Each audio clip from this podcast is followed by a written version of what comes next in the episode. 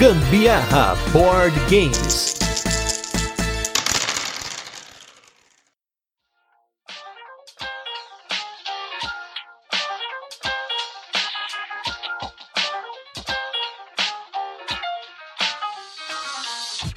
Diretamente da Escócia, vamos hoje com um jogo onde eu tenho muitas vitórias. Eu sou a Carol Guzmão. Eu sou Gustavo Lopes e esse é mais um episódio do Gambiarra Board Games, o seu podcast sobre jogos de tabuleiro que faz parte da família de podcasts Papo de Louco. E no episódio dessa semana, a gente vai falar de jogo do Alexander Pfister, mas ele é co-designer nesse caso aqui. Esse austríaco maravilhoso que faz jogos que você joga desde a sua mãe, no meu caso com a minha mãe, joguei jogos dele, como vocês vão ouvir agora aí no nosso destaque da semana, dando spoiler aí. E até jogo pra galera que já curte uns mais pesados. E o jogo de hoje é o primeiro jogo do Pfister que adentrou nessa residência aqui no Covil do Gambiarra Board Games e um dos mais jogados até então, que é o jogo Isle of Sky. Mas antes, Vamos para os recadinhos da semana e logo a gente volta com a nossa resenha, onde a gente apresenta o jogo, comenta como ele funciona e depois a gente passa para as curiosidades, a nossa experiência com ele e a nossa opinião. E nos destaques da semana, já vou começar com o destaque, já falei que ia falar de jogo, joguei com a minha mãe, sim, Port Royal, vocês já conhecem, a gente conhece muito bem, jogo que eu gosto muito, e foi um dos jogos que quando meu irmão veio pra cá ano passado, ele gostou pra caramba, e aí ele comprou uma cópia e nós jogamos algumas vezes lá, ao ponto da minha mãe ter ganhado a partida lá, minha mãe ficou boa no Port Royal, ela jogou umas duas partidas, já começou a manjar do jogo, e se você não conhece o Port Royal, é mais um jogo do Alexander Fischer maravilhoso, procura aí que tem podcast sobre Port Royal, a gente já falou várias vezes dele aqui, né, é um jogo de push or luck, do jeito que a Carol gosta, desses jogos que você vai revelando as cartas do topo do baralho, e você pode estourar, é interessante, é um mecanismo legal, que ele dá uma emoção. Cada carta que você abre é uma emoção diferente. Que eu gosto bastante dos jogos dele é que a gente acaba usando a carta para várias finalidades. Eu acho isso daí muito interessante, você aproveitar a carta de várias maneiras, né? Apesar do jogo, preciso dizer aqui, ser horrível. Mais um preconceito gratuito contra o nosso querido Clemens Franz, Clemens Francisco. Mas, enfim, vou, não vou comentar, porque você já sabe, você vai dar confusão. Outros dois jogos, aí sim, aí já começam os destaques do Brasil. Já chegamos no Brasil, vamos jogar e vamos começar com os primeiros destaques, jogos de caixinha. O primeiro deles é o Funfigurken, ou Five Cucumber, que é o jogo do Friedman Freeze, um jogo de vaza, que ele vai de 2 a 5 jogadores, eu acho. Agora não me tô recordando, mas a gente jogou ele em quatro pessoas lá na República Tcheca. E eu joguei aqui com a Carol também em dois. Jogamos em três lá também. E ele é um jogo que ele tem eliminação de jogadores, infelizmente, mas faz sentido porque ele é um jogo rápido. Mas qual é a ideia do jogo? Ele é um jogo de vaza no qual você recebe sete cartas. E a última vaza, a sétima vaza, quem ganha leva uns pepinos e esses pepinos, se você acumular 5 pepinos, ou seja, o nome do jogo 5 cucumber, 5 pepinos, você sai de jogo e ganha quem sobra com menos, quem levou menos pepino. Então, eu achei o jogo muito legal. Eu assisti antes de comprar o jogo, lá na loja mesmo. Eu tava na loja, vi o jogo baratinho. Eu abri o YouTube, peguei uma resenha do Dom Vessel, eu vi que o Tom Vessel jogou o jogo no lixo. Falei, putz, eu quero esse jogo.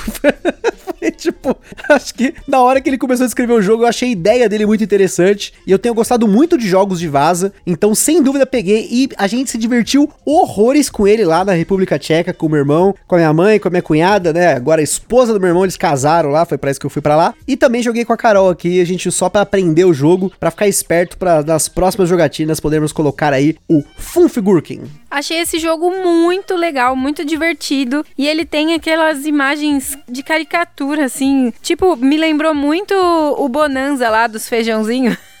Eu achei incrível, gostei pra caramba. A gente tem que jogar mais. E o outro jogo foi um jogo chamado Teno. É um jogo bem diferente, porque ele é um jogo de cartas que vai de 2 a 7 jogadores, mas eu não me vejo jogando em 7 esse jogo, no qual você tem cartas numeradas de 1 a 10, mas tem mais uma que é a Geisha, e essas cartas você usa três cartas viradas para baixo na mesa, e todo turno você revela uma e ataca uma carta de um oponente. Se a sua carta for maior, bateu o oponente, você leva essa carta. Se você não bateu, você joga a sua carta fora e seu oponente vai poder ver outra carta que tá na mesa. Ele tem mais algumas regrinhas, mas a base do jogo é essa. Os números, alguns deles, eles têm habilidades especiais. Tipo, 4 é o ninja, e quando o ninja tá atacando, ele dobra o valor de ataque dele. Então ele vira 8 em vez de 4. Mas quando ele tá defendendo, ele é só 4. Ou você tem, por exemplo, o Shogun, que ele tem 10 de ataque, mas ele nunca ataca, ele só defende. O jogo tem mais alguns nuances, mas ele é muito simples e eu achei isso muito legal. Novamente, é um jogo de caixinha extremamente pequenininha. Paguei acho que 30 reais o jogo. Então eu falei, putz, vou levar. E aí a gente se divertiu também lá, eu joguei com meu irmão, foi jogou algumas partidas dele eu também joguei com a Carol, pra gente já começar a pegar, mas eu realmente tenho dificuldade em imaginar jogar esse jogo com sete pessoas, porque aí realmente quem tem memória boa vai se sobressair nesse jogo, porque em dois é mais fácil de você ficar lembrando o que que tem nas três cartas que tem na mesa. Mas quando você amplia isso para mais pessoas, você tem que ficar decorando quais cartas estão em quais posições e na hora que o jogo volta para você já bagunçou tudo. Então eu não sei quão bom ele é em mais jogadores, mas em dois eu achei que ele rodou muito bem.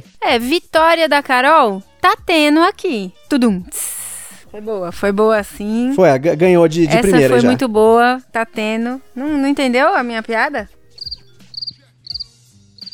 Agora que eu peguei, mas eu, eu, vou relevar porque no próximo cast eu vou fazer uma piada parecida, então tá bom. Isso é um absurdo, eu aqui tive que me humilhar dizendo se não entendeu a piada. Isso daí é a pior coisa para uma pessoa piadista. Mas é que eu tava tentando aqui rapidamente entrar no BGG para lembrar o designer desse jogo, que na verdade é uma dupla, que é o Michael Palme e o Lukazaki. E eles são conhecidos pelo Bang, The Dice Game, que eu não gosto. Olha aí, fica aí a, a dica. E outros jogos também que eu não sei, nunca joguei, mas o Bang realmente é um jogo que eu não gosto. Mas Peraí. o Ten eu gostei. Peraí, como é o nome mesmo do designer? Michael Palme e Lukazaki. Ah, e você foi o quê? Fazer o quê na República Tcheca? Kazanik. Gente do céu. Casal Nick. Ai, foi muito boa. Ó, vocês estão vendo a, a diferença? Ó, olha só, vou fazer um comentário aqui extra aqui, né? Cast passado da Carol, ela tava cansada tal. Aí vocês viram que o nível de piada foi só comentário tipo bagulho do Yu-Gi-Oh! Abraço aí pro pessoal aí que identificou, né? Qual que era o, o, o negócio que você usava no braço. Fica aí a dica pra senhoras BG fazer uma mesa de braço pra eu jogar meus jogos de carta, estilo Yu-Gi-Oh! Meu sonho. Você que tá ouvindo, você tem uma empresa de acessórios também, você tem impressão 3D. Estou procurando um bracelete estilo Yu-Gi-Oh! pra poder jogar os, as minhas vasas no braço. Olha só que interessante. Mas vi aí hoje ela tá descansada, comemos um pastel agora há pouco aqui, aquele banho tranquilo, quentinho, estamos sentados com os gatos no colo. Aí é outro nível, né? Aí começa as piadas e hoje as piadas vão longe. Espero eu. E falando de coisa boa, vamos com o nosso review retro da semana, que é um jogo que também a gente também gosta muito, que é o jogo Puerto Rico.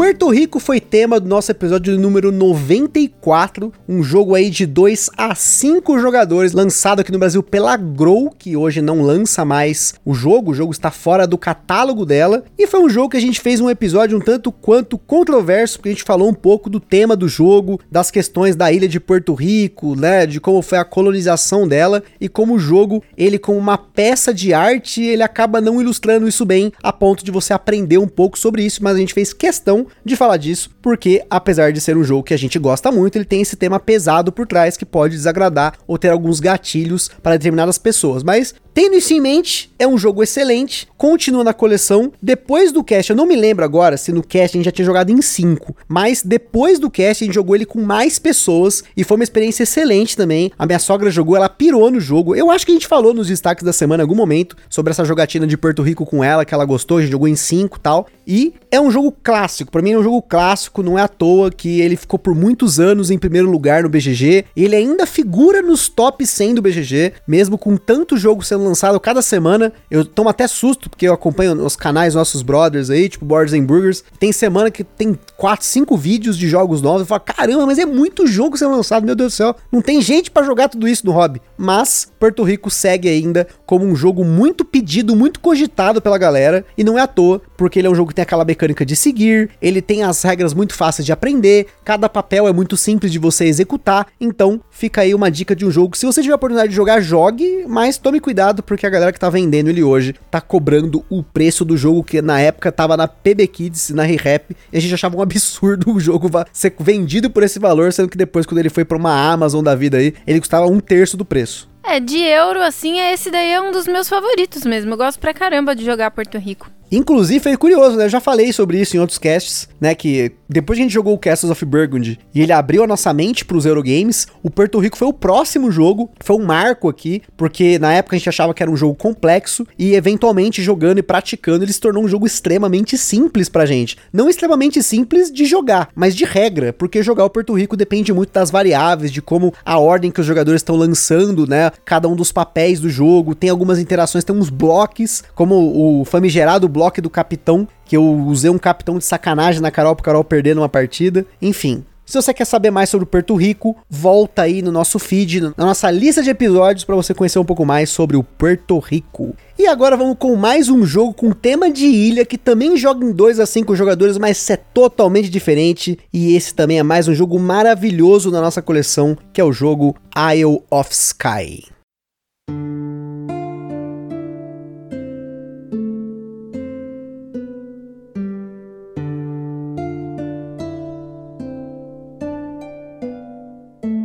Isle of Sky é um jogo para 2 a 5 jogadores lançado aqui no Brasil pela Paper Games, com partidas que duraram em média de 30 a 45 minutos na nossa experiência. Com algumas exceções também, porque a gente jogou esse jogo ontem, antes da gravação desse cast, em 17 minutos em dois jogadores, né? E o Isle of Sky, a gente tem como mecânicas aqui a colocação de peças, o leilão e coleção de componentes. E na nossa escala de complexidade, ele recebeu 3 de 10, um jogo com um planejamento progressivo bem importante, mas a regra base dele, uma vez que você aprende o fluxo de jogo, é muito tranquilo. Na data desse cast, você encontra o Isle of Sky numa média de 250 reais nessa nova reimpressão do jogo, somente 50 reais a mais do que quando o jogo foi lançado originalmente em outubro de 2016. E para quem acompanha o mercado e os preços dos jogos, sabe que com tantos reajustes e o valor de tudo aumentando, o quanto isso aí é importante pra gente que é consumidor. Essa nova tiragem do Isle of Sky teve apenas algumas mudanças estéticas, como verniz localizado, padronização do logo da Paper Games na caixa e uma nova diagramação do manual. E como sempre, o Ministério do Gambiarra Board Games adverte: os jogos de tabuleiro, como qualquer hobby, pode acender na gente aquela vontade de comprar tudo, mas a gente recomenda que vocês não comprem por impulso.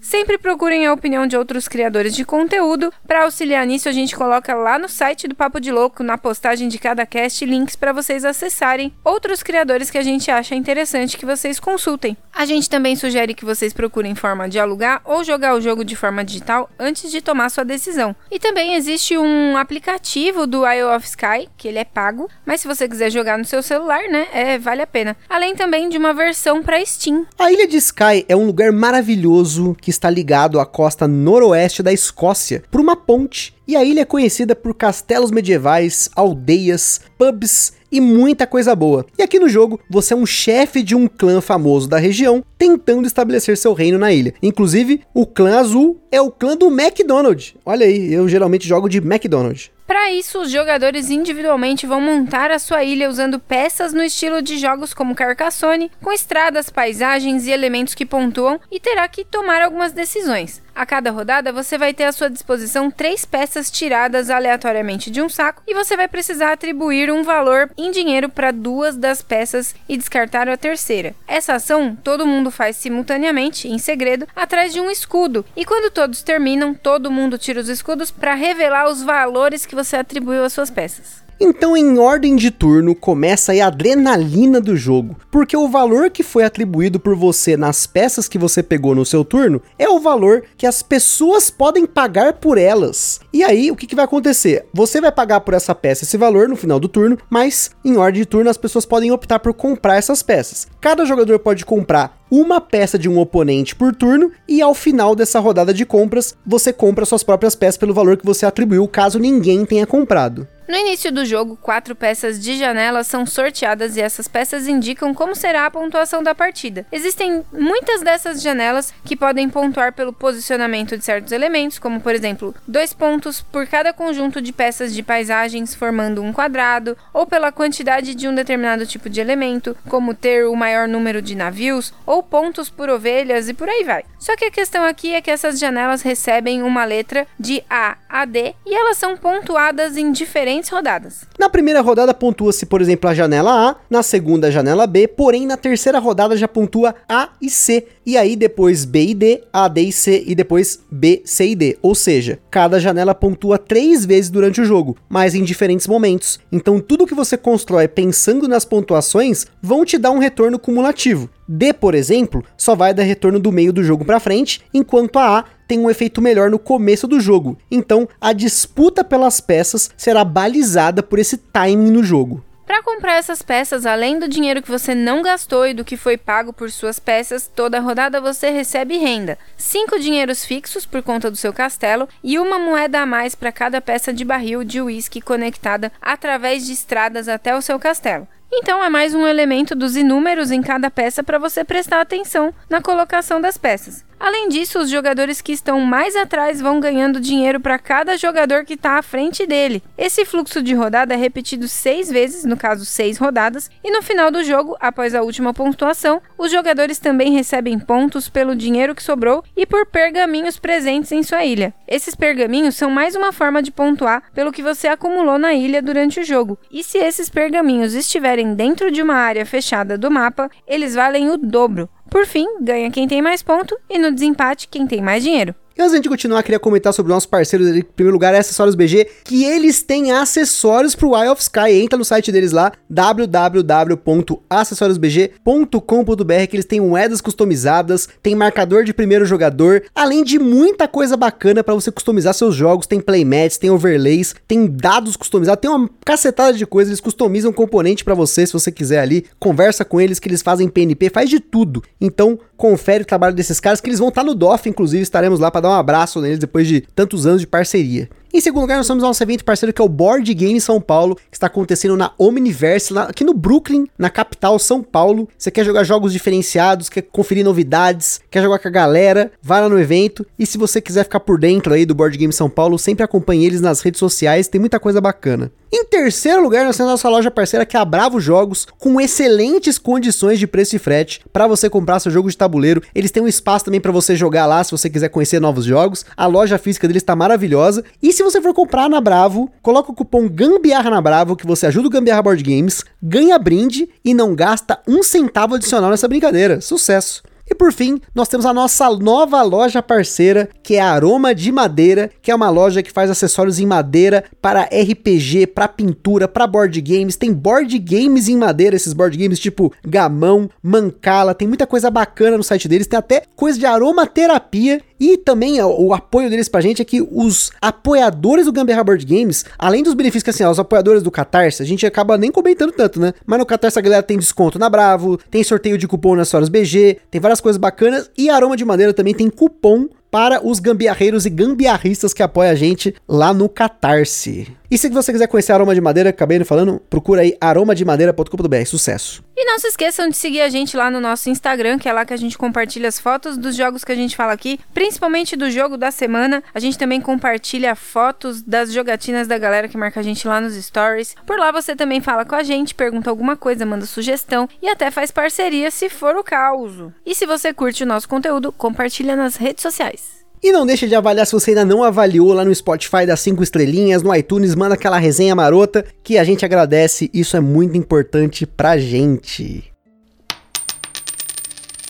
Isle of Sky é mais um jogo vencedor do Kennerspiel des Jahres, no caso em 2016, dos designers Andreas Pelikan e o meu querido Alexander Pfister, o mestre, o homem, o mito. E ele também é ilustrado por mais um mito igualmente mítico, Clemens Franz mais um jogo do Clemens Franz, que você que não gosta de Clemens Franz, vai engolir Clemens Franz. Só tem jogo Clemens Franz dos top da vida aí. Além disso, o Eye of Sky também recebeu uma série de prêmios, como o Hra-Roku na República Tcheca, um prêmio local que acontece lá desde 2004, e como melhor jogo no UK Games Expo, no Reino Unido. A gente tem informações aqui dos bastidores que na época a Lookout, editora original do jogo lá, tinha lançado outros jogos do Fister. Ele ainda não tinha esse mesmo nome que ele tem hoje, né? É, o Clemens Franz também foi incluído no projeto porque eles eram amigos e tal. E quando o Alexander Pfister apresentou o jogo para a Lookout, eles jogaram uma única vez, já aprovaram o lançamento porque a editora achou o jogo muito bom.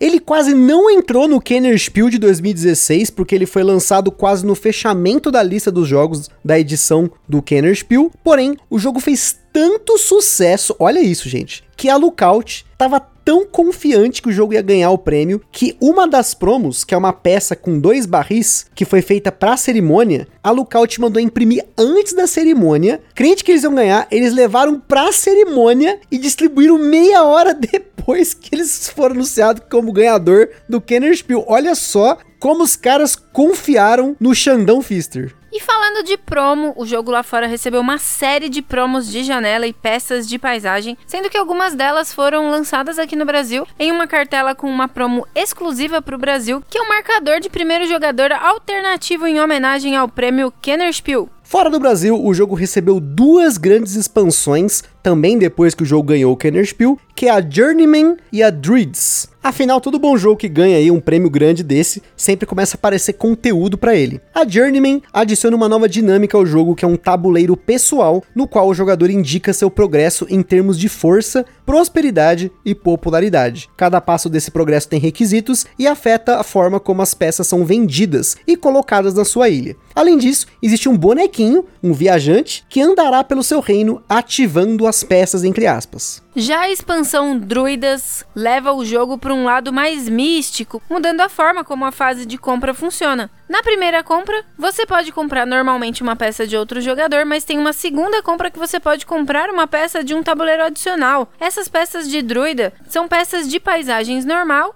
Porém, ela pode ter um elemento novo no jogo, que são as tabuletas de pedra, que te dão poderes que você vai poder usar durante o jogo. Ambas as expansões também vêm com novas janelas de pontuação para aumentar mais ainda a variedade, como se já não fosse o suficiente, já que o número de combinações é muito grande, já que a letra atribuída para cada janela muda como você vai jogar. São aproximadamente 40 mil combinações diferentes com as janelas do jogo base e sobe para 73 mil combinações com as promos lançadas aqui no Brasil pela Paper Games. Vale ressaltar para a galera que está esperando a Paper trazer expansões do jogo que a Lookout atualmente é parte do grupo Asmodee e gradativamente vocês podem perceber que a Asmodee está relançando algumas dessas licenças até aqui no Brasil pela Galápagos. Então fica aí a reflexão. E como o jogo só tem peças e muitas peças, né? Não tem cartas, a gente não vai precisar de sleeves por aqui, então a gente vai direto para as experiências com ele. E olha, gente, senta que lá vem história, porque o Eye of Sky foi o primeiro jogo do Alexander Pfister que a gente comprou aqui em casa. A gente comprou numa luderia que faliu, inclusive é aquela mesma que eu sempre falo que explicava os jogos errado, e foi muito curioso, porque a gente tava numa viagem, e a gente tava voltando de viagem, a gente ficou sabendo através do Alan Farias que essa luderia tava fechando e que eles estavam vendendo os jogos. E nós chegamos lá e tinha duas cópias do Eye of Sky. Eu peguei uma e na hora ali mais um outro cara pegou outra. Eu me lembro também que o Tomás, o designer do Alumbra, o duelo, tava lá também trocando ideia com os caras. Tá? Foi, é, é uma memória interessante. A gente tava voltando de viagem, a gente parou justamente, desviou do caminho só pra poder parar ali para comprar jogo. Olha aí, pra variar, board game sempre entrando aí nos nossos rolês. E desde então a gente jogou Eye of Sky em 2, em 3, em 4 e 5 pessoas. Acho que esse é um dos jogos que a gente tá mais preparado para falar aqui no podcast. A gente sempre usou esse jogo para apresentar esses jogos modernos para uma galera que já passou dos nossos jogos introdutórios. A gente tem aqui alguns jogos introdutórios que a gente sempre coloca pra galera, tipo um Bandido, um Sprawlópolis e tal. E quando a gente quer colocar um jogo que tem uma interaçãozinha ali, que tem uma sacanagem, mas que é muito prazeroso, porque você vai montando a sua ilha, a gente coloca o Eye of Sky. E tem até uma brincadeira aqui, porque independentemente da quantidade de jogadores, a Carol é campeã nesse jogo, o que mostra que independente de você jogar em dois ou cinco, tanto faz, ela continua sendo recordista de vitórias no Eye of Sky, menos nessa semana que eu consegui ganhar dela por algum milagre. A gente tava muito próximo da pontuação, mas aí eu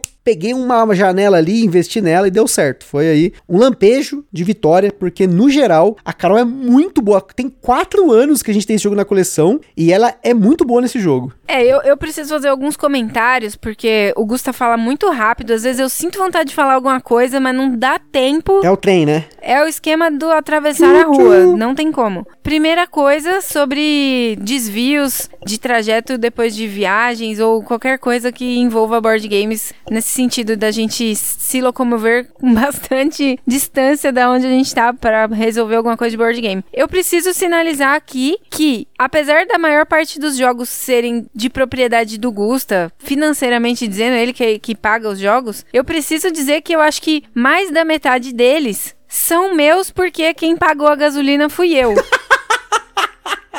Nossa. E eu fui até, até Guarulhos já para buscar jogo com ele. E eu paguei a gasolina. E a gente vai falar disso, ó, só um spoiler. Tá chegando uma rodada dos ouvintes aí que vocês vão ouvir loucuras envolvendo board games. Fica aí o spoiler. Loucademia de board gameiros tá chegando. É, eu vou deixar o comentário que eu ia fazer agora para falar pro Gusta falar nessa loucademia aí, então. Pra gente, do caso, né? Ah, eu vou participar? Ah, ele está é me convidando cara, agora. É rodada dos ouvintes. Ele me tá convidou para um podcast, tá bom. Obrigada. O outro comentário que eu ia dizer é sobre as minhas, minhas partidas sucesso que eu venci, maravilhosas, mas se alguém me perguntar qual é o método, tava falando pro Gusto esses dias, se alguém me perguntar o que eu faço para ganhar no Eye of Sky, eu não sei dizer. É um negócio que eu acho que fica muito dentro do meu subconsciente. Eu acho que eu devo ter um pêndulo dentro do meu subconsciente o pêndulo. que leva às decisões que eu tomo, porque sinceramente eu não sei o que eu faço e eu pontuo sempre muito bem. E sabe o que é o mais louco, gente? Esse é um jogo de planejamento a longo prazo, curto, médio e longo prazo, porque você tem as quatro janelas, você sabe no começo do jogo o que, que pontua no jogo, e você tem que pensar, pô, no, daqui a três rodadas vai começar a pontuar essa janela, já tem que começar a pensar nela, já tem que ficar esperto com isso. E mesmo seja um jogo que tenha planejamento a, a curto, médio, longo prazo, a Carol é boa nele. E ela, ela, reclama aqui que não é o forte dela, mas alguma coisa a Carol tá fazendo. Ela precisa entender, ela precisa acessar o subconsciente dela, porque realmente, é, é claro, tem a questão do leilão, que querendo ou não, é um jogo de leilão, né? Você atribui um valor e aí depois a galera vai comprar ali e tal. Mas tem a questão do planejamento. Tanto que tem uma outra história, hein? Mais uma história aqui. Eu sou contra variantes, vocês sabem disso. E apesar de eu curtir muito esse jogo com mais gente, a gente joga ele mais em dois. E aí, cansado de perder em dois pra Carol, eu bolei uma variante que a gente jogou 12 rodadas e ao invés de colocar quatro janelas, eu abri quatro janelas no tabuleiro principal e deixei outras quatro abertas em cima do tabuleiro. E aí no começo do jogo a gente saberia quais seriam as quatro janelas do começo e quais as janelas que entrariam na rodada número 7, no lugar das janelas A, B, C e D. Ou seja, eu já tinha em mente um negócio assim, tipo, a longo, longo prazo. Falei, putz, agora eu vou arrebentar. Porque eu já sei quais são as oito janelas, eu vou ficar de olho nas janelas futuras, porque aí quando acabar essas rodadas com as quatro primeiras, vai entrar essas quatro, arrebentar. Gente, eu tomei um carreto da Carol, ela fez quase 30 pontos da minha frente. Foi absurdo. Então, mais uma vez, fica aí a denúncia, porque a Carol falou que não sabe como é que ela ganha, mas alguma coisa ela sabe ali, não é possível.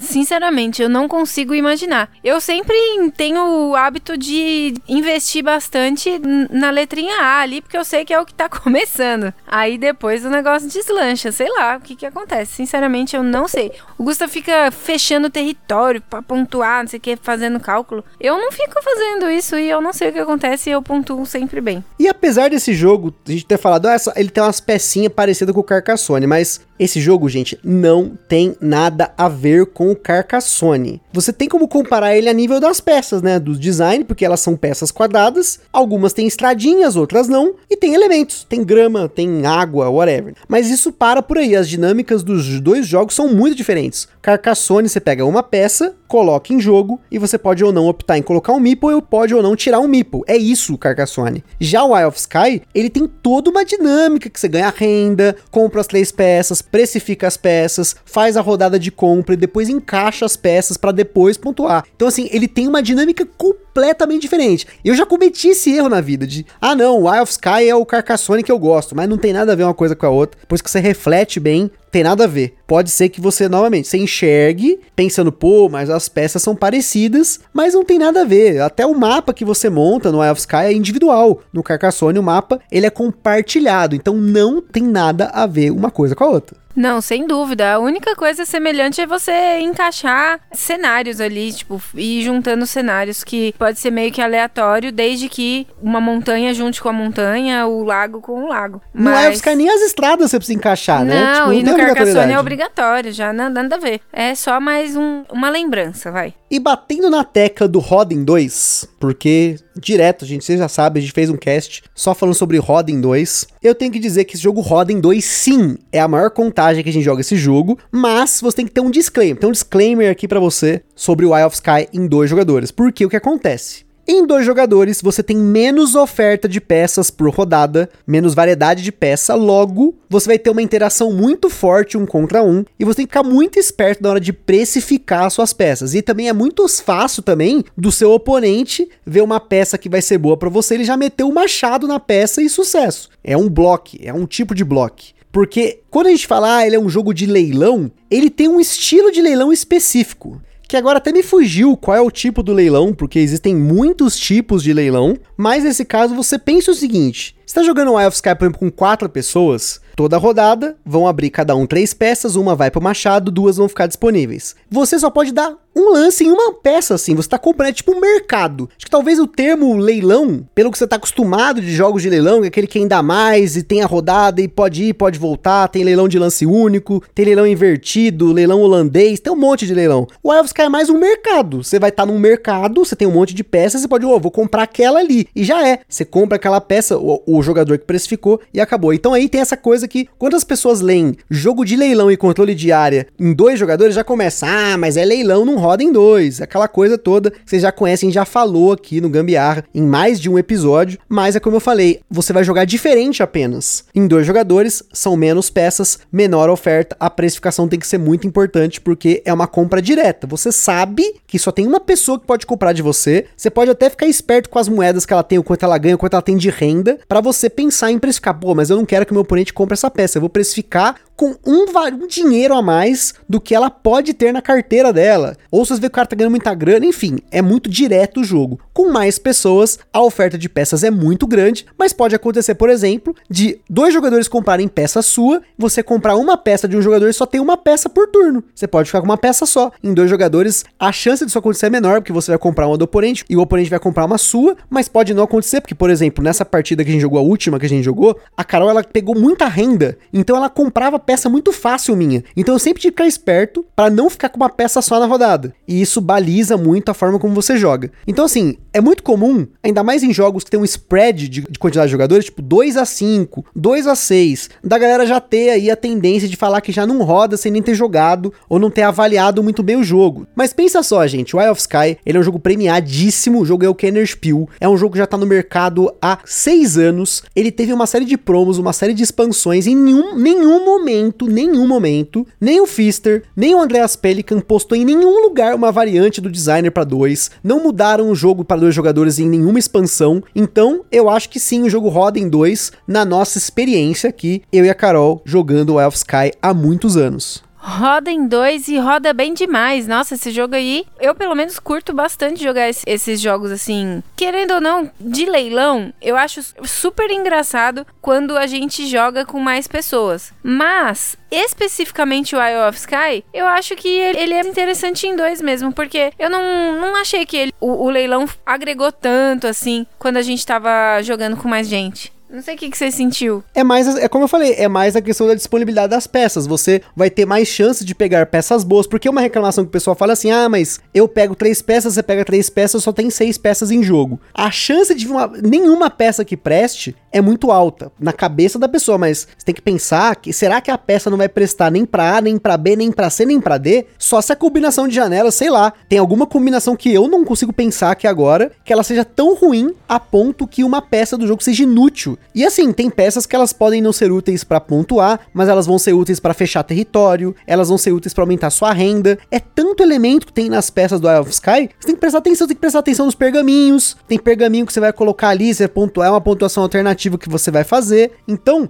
eu acho que é, vai muito de experiência. Por isso que a gente sempre recomenda aqui: aluga o jogo, joga online, joga em algum lugar, uma luderia, ou qualquer seja o termo aí, casa de jogos, loja, enfim, para você entender se o jogo é para você ou não. E assim, até é uma questão de perfil nosso aqui, né? A gente tava conversando hoje sobre isso, que eu tô jogando um jogo no PlayStation que chama Slay the Spire. Ele é um jogo de. tipo um deck building que tem, né? Com cartas mesmo, tem cartas que você usa para matar os inimigos e tal. E, quando eu joguei a primeira vez, eu achei o jogo meio bobo. Falei, putz, esses roguelike, assim, eu não, sou muito fã. E já tem quase duas semanas que eu tenho jogado pelo menos uma partida por dia. Porque depois que eu comecei a jogar o jogo mais, eu comecei a me atrair mais por ele. Falei, pô, tô ficando bom, tô entendendo o jogo, tendo uma curva de experiência que tal, de aprendizado. Então, claro, não vou falar pra você aí, ó, joga o Elf Sky cinco vezes pra você ver se você gosta do jogo ou não. Você pode jogar uma vez, não gostar, acabou. Já era, né? Mas é claro, na hora de você entender por que, que você gostou ou não, tem que ficar muito esperto para você entender se você não gostou, porque o jogo em si, a dinâmica não te pegou, ou por conta da contagem de jogadores. Tem essa questão. Tem pessoas que gostam de jogos para dois jogadores mais leves, tem pessoas que gostam de jogos mais agressivos, vai muito de perfil. Pro nosso perfil aqui, foi o jogo que abriu as portas para os jogos do Fister. E aí, quando a gente começou a reparar, né? Eye of Sky, aí veio Port Royal, Oh My Goose, falei, pô, quem é esse cara? Broom Service, tudo tinha Alexander Fist. Falei, pô, esse cara é um gênio. E foi aí que começou a história por conta do of Sky, começou a nossa história, pelo menos muito mais a minha do que da Carol, porque eu coleciono os jogos dele, dos jogos do grandíssimo, maravilhoso Alexander Pfister. Então fica aí mais uma dica de jogo do Pfister para vocês, um jogo que a Paper Games está trazendo de volta para o Brasil, ele estava esgotado há bastante tempo, e eu recomendo muito porque é um jogo que eu gosto muito, ele está na coleção há muitos anos, e a gente usa ele constantemente para apresentar esses jogos um pouco mais complexos para outras pessoas que não estão imersas no hobby, e tem dado muito certo. Claro que tem pessoas que não gostaram, tipo nossos amigos lá, nosso grupo, eles não gostaram muito do jogo, né? Tudo bem, paciência vai muito do, do perfil também, né? Pelo menos a gente jogou aí, eles jogaram em cinco pessoas e não gostaram do jogo nenhum deles, só a gente aqui, mas enfim, fica aí mais uma dica para vocês de um jogo maravilhoso aí da Paper Games Eye of Sky. Recomendado, gente. Gambiarra à prova. E é isso aí, pessoal. Aquele forte abraço e até a próxima. Falou, galera. Beijo, tchau.